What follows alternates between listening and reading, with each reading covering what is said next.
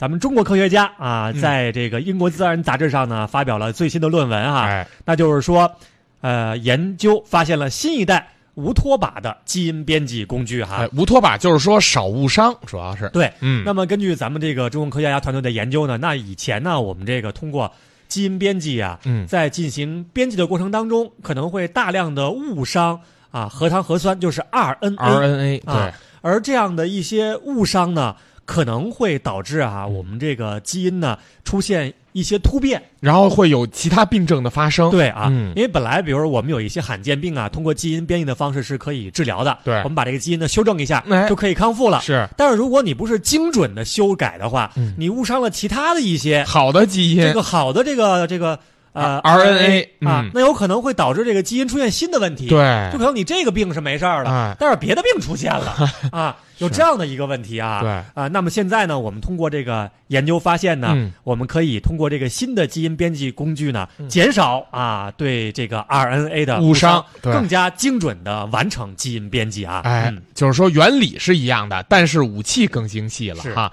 呃，关于这个话题呢，我们今天也是请教了华大基因大众传播部的总监向飞。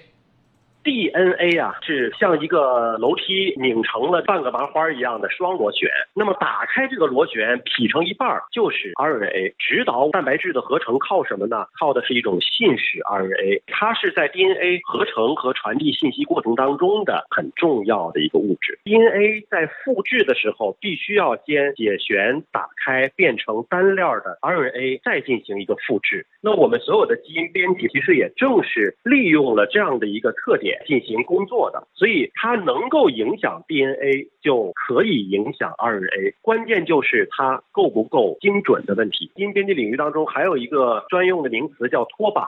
所谓的脱靶呢，就是说我瞄准的是字母 A，结果呢打靶打到了字母 B 上了。基因编辑的工具啊，你可以理解成呢，就是小剪刀。小剪刀把有病的或者是有变异的基因剪下来，然后我再粘上去一个正确的基因。那这个剪刀是用钝铁做的，还是用金刚做的？精细程度也不一样。原来这个剪刀我可能是一厘米厚，那我现在新的剪刀我可能是一毫米厚。那你在剪切的时候的误差肯定就是不一样的。